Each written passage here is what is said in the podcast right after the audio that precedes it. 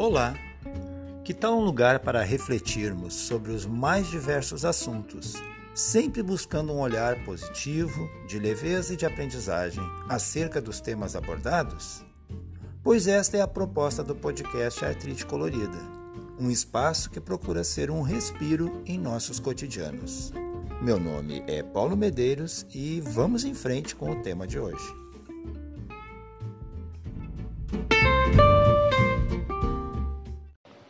E o nosso assunto de hoje é a biblioteca humana.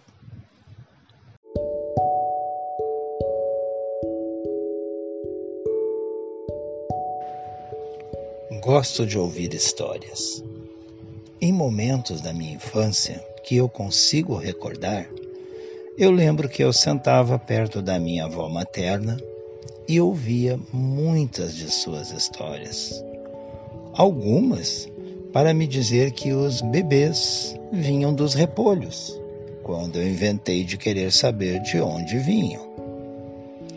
Outras histórias tinham o intuito de me acalmar em noites de tempestades, garantindo que aqueles estrondos que vinham das nuvens tratavam-se, na verdade, de Nossa Senhora que estaria arredando os móveis de lugar lá no céu para varrer a casa.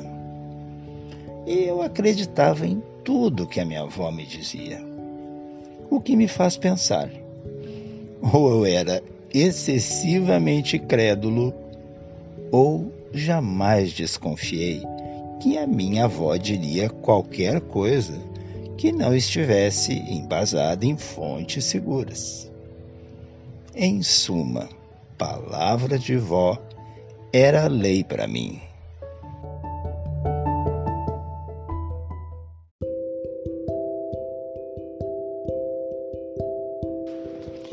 Eu segui aqui pensando em várias outras afirmações, pequenas histórias que a minha avó contava acerca de tudo o que acontecia ao nosso redor.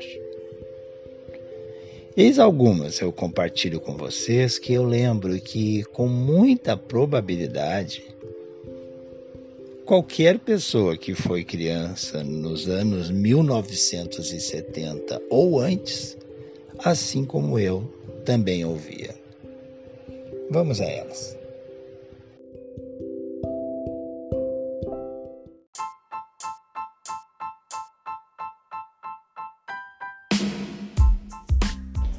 Eu lembro de uma ocasião em que eu apareci com uma planta num vaso e queria colocar no quarto onde nós dormíamos, porque dormíamos eu, minha avó e minha tia no mesmo quarto.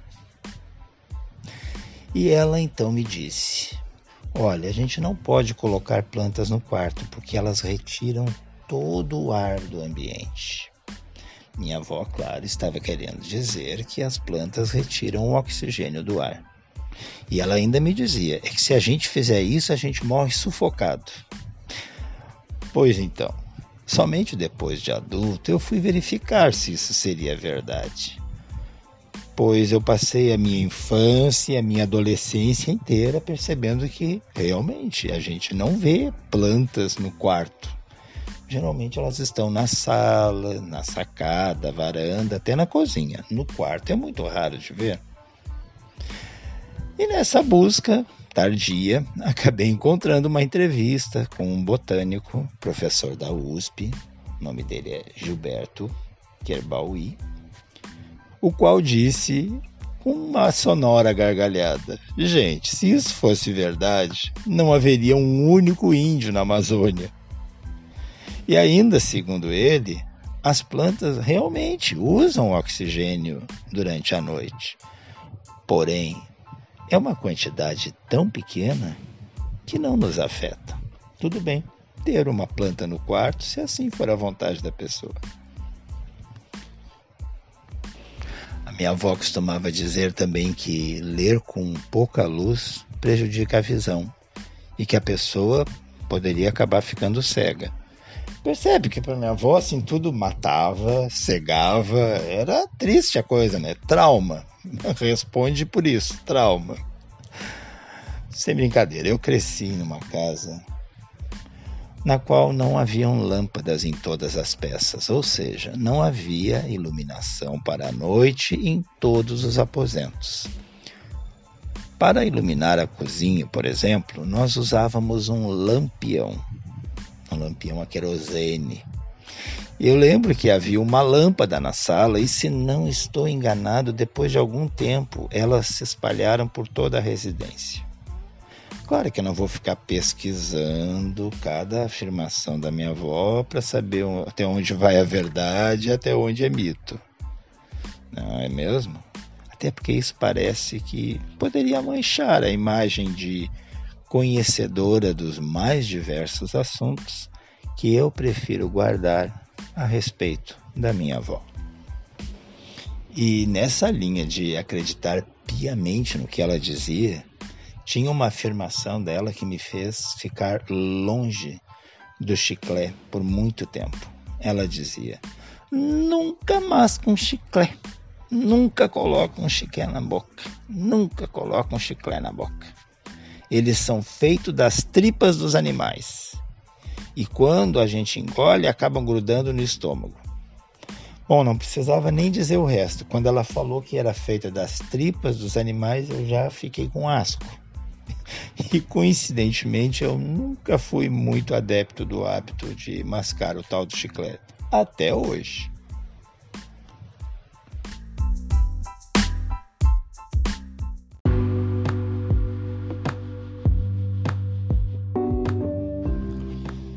Será que até aqui alguma dessas afirmações tu já ouviste quando era criança? Olha essa próxima. Ela costumava me dizer: que se eu fincasse um espinho no dedo, eu tinha que deixá-la tirar. Ou aquele espinho ia entrar no meu sangue e seguir até o coração. É óbvio que a criança crédula ficava imaginando o espinho seguindo pela corrente sanguínea com o intuito de espetar o coração e, pasme, eu ficava imaginando que isso poderia me levar, óbvio, a morte. Olha aqui de novo, né? A morte. Como é que eu cresci, gente? É trauma atrás de trauma.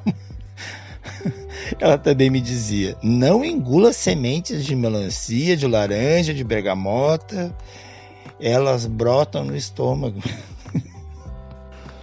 Mas isso eu descobri muito cedo que não era verdade, porque aconteceu quando eu ainda era muito pequeno de, lembro exatamente como foi, que eu engoli algumas sementes de laranja e comecei a chorar, chorar muito. Fui até minha mãe chorando, realmente aos prantos. E ela, assustada, me perguntou, afinal, qual era o motivo para tanto choro. E quando eu lhe contei, a minha mãe olhou para mim e riu e disse que não era verdade.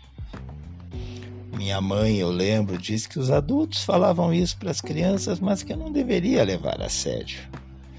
E eu, novamente, imaginava o pior com tudo isso, ou seja, via de regra, tudo parecia que levaria à morte. Credo. E a lista é grande e eu serei mais conciso, apenas citando que ela também dizia que se eu comesse uva eu não poderia comer melancia, pois faz mal, dá indigestão e não precisa dizer o que acontece, que você já entendeu no que, que vai resultar isso, né?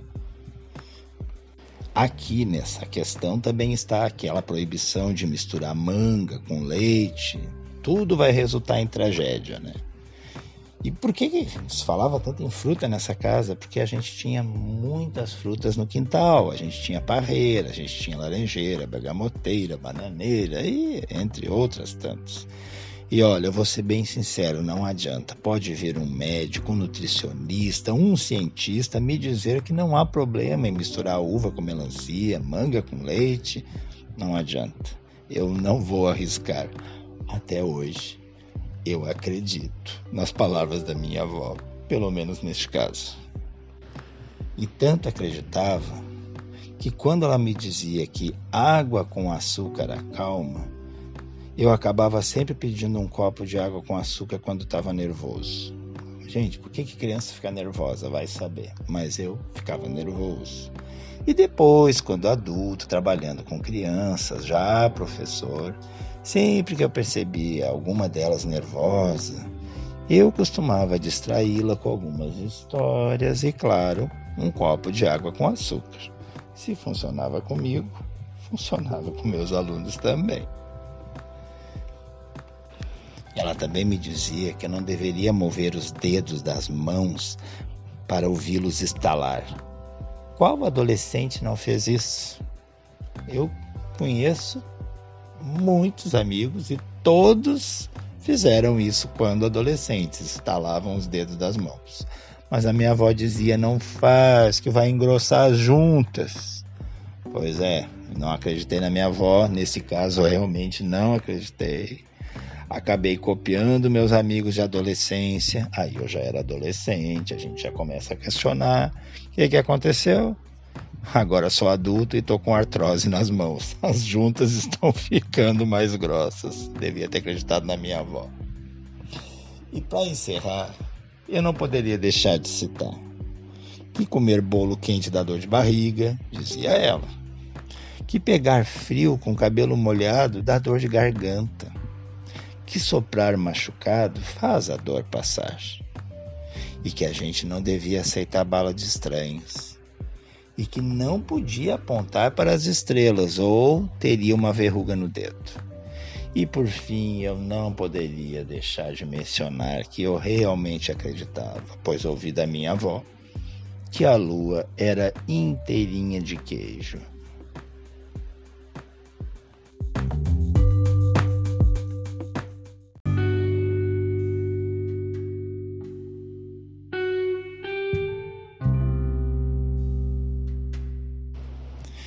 nós pararmos para pensar a esse respeito, cada um de nós vai ter uma lista pessoal dessas afirmações que geralmente eram seguidas de histórias a fim de comprová-las. Uma lista bem numerosa, que pode ser semelhante a essa lista que eu aqui lembrei, ou até, quem sabe, igual. Mas e o que me fez pensar nisso no dia de hoje? Foi porque eu lembrei de uma biblioteca, uma biblioteca muito especial, singular. Singular por quê? É porque essa biblioteca não é formada por obras impressas, por livros e mais livros enfileirados em estantes. Trata-se da biblioteca humana. Sim, ela existe. Nela não há livros, revistas ou jornais. As histórias são contadas de forma oral e o acervo pode ser acessado diretamente com o protagonista.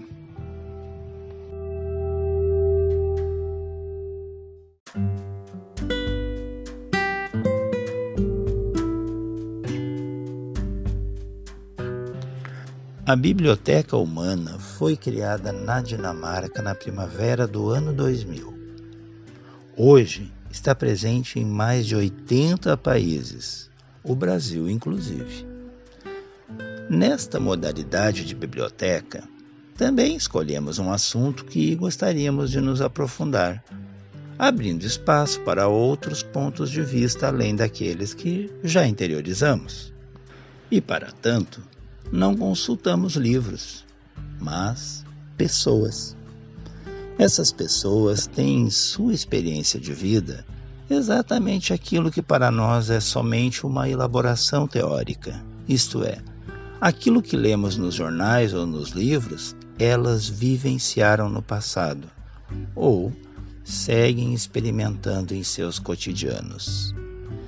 É uma oportunidade ímpar de consultar um livro humano, de ouvir, fazer perguntas entender um tema através da palavra de quem o vive.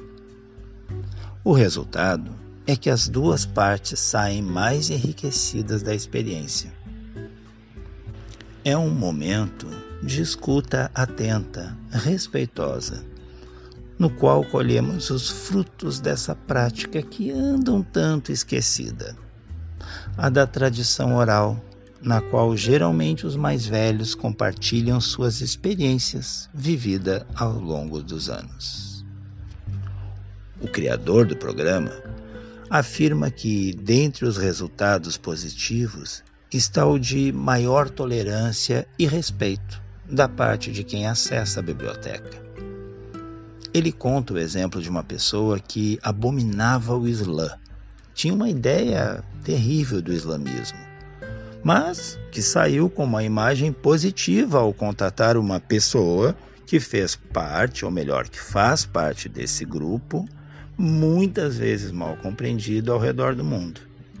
Ao conversar com esta pessoa, a ideia a respeito do Islã mudou completamente por parte de quem a consultou.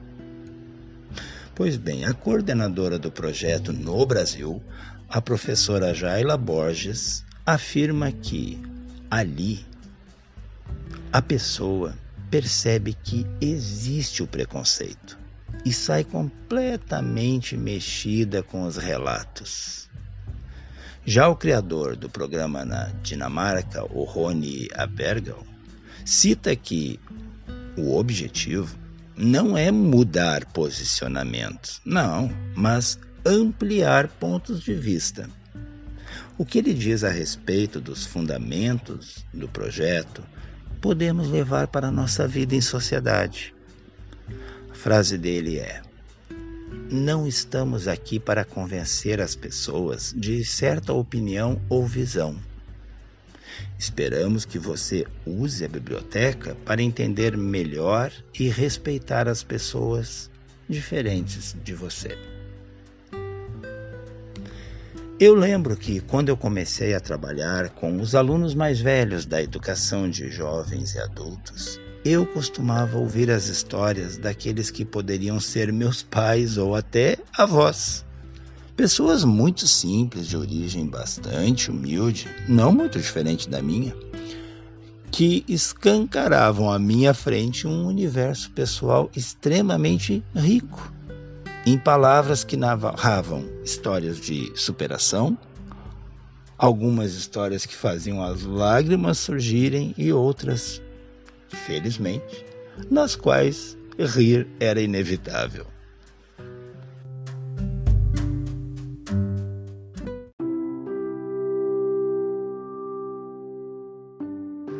Ainda pensando nestes alunos, eu posso recordar de vários, mas uma aluna vem à minha lembrança neste momento. Ela já era uma senhora, já com bastante idade, e tinha um sério problema de visão, o qual a obrigava a usar óculos com lentes muito espessas e, mesmo assim, ela ainda enfrentava dificuldade para a leitura. Ela já havia passado pelo processo de alfabetização quando chegou até a minha sala. E naquele momento se deparava com um professor que poderia ser o seu filho mais novo e que estava ali para ensiná-la a comunicar-se, oral e por escrito, não em português, mas em uma língua estrangeira, o inglês. Quando me apresentei, ela, muito sincera e com um largo sorriso em seu lindo semblante, ergueu a mão, perdi, pediu a palavra e me disse de forma que toda a turma pudesse ouvir: Olha, professor, eu fui pobre a minha vida toda. Só comecei a estudar agora. E eu mal falo e escrevo a nossa língua. E o senhor vem aqui para me dizer que eu vou ter que aprender uma segunda? Então nem perca o seu tempo comigo. Eu e ela, naquele momento, numa sincronia não combinada, explodimos em uma gostosa gargalhada. Naquela breve e sincera fala, a aluna me contou parte de sua história, que em nada foi fácil, mas nem por isso permitimos que os infortúnios do passado tirassem o espaço para o riso. Seguido de uma afirmação minha para ela e para os demais. E eu lhe disse: com essa disposição e bom humor, a gente consegue se entender em português e em inglês. A senhora vai ver, tudo a seu tempo.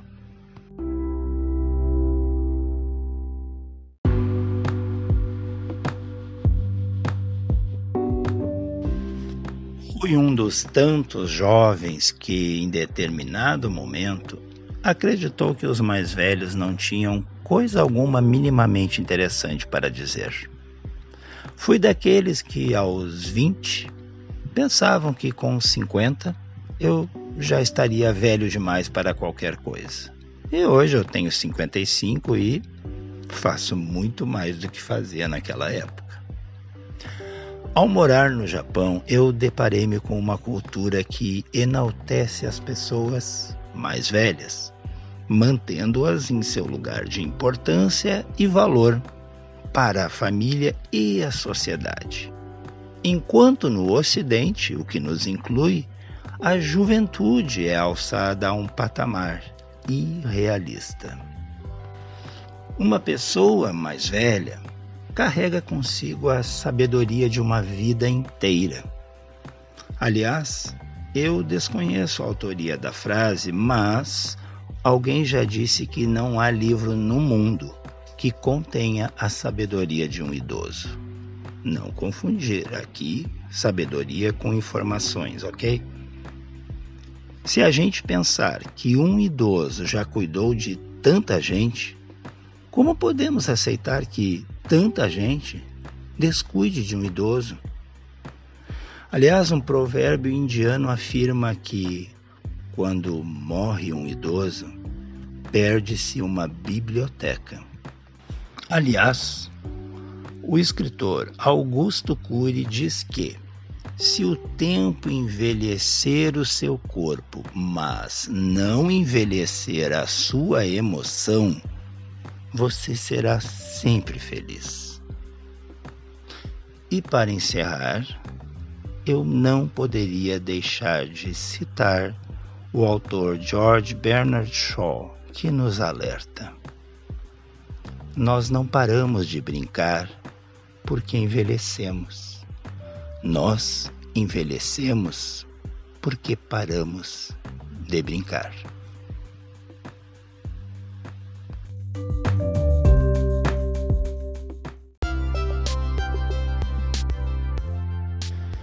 E este foi o nosso episódio de hoje com algumas coisas da nossa infância. Coisas essas importantes e que a gente não pode esquecer.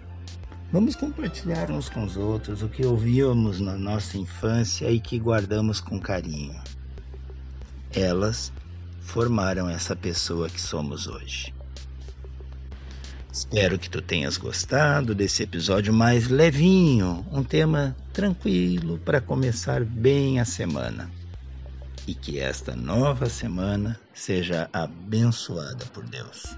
Até o próximo domingo. Tchau, tchau.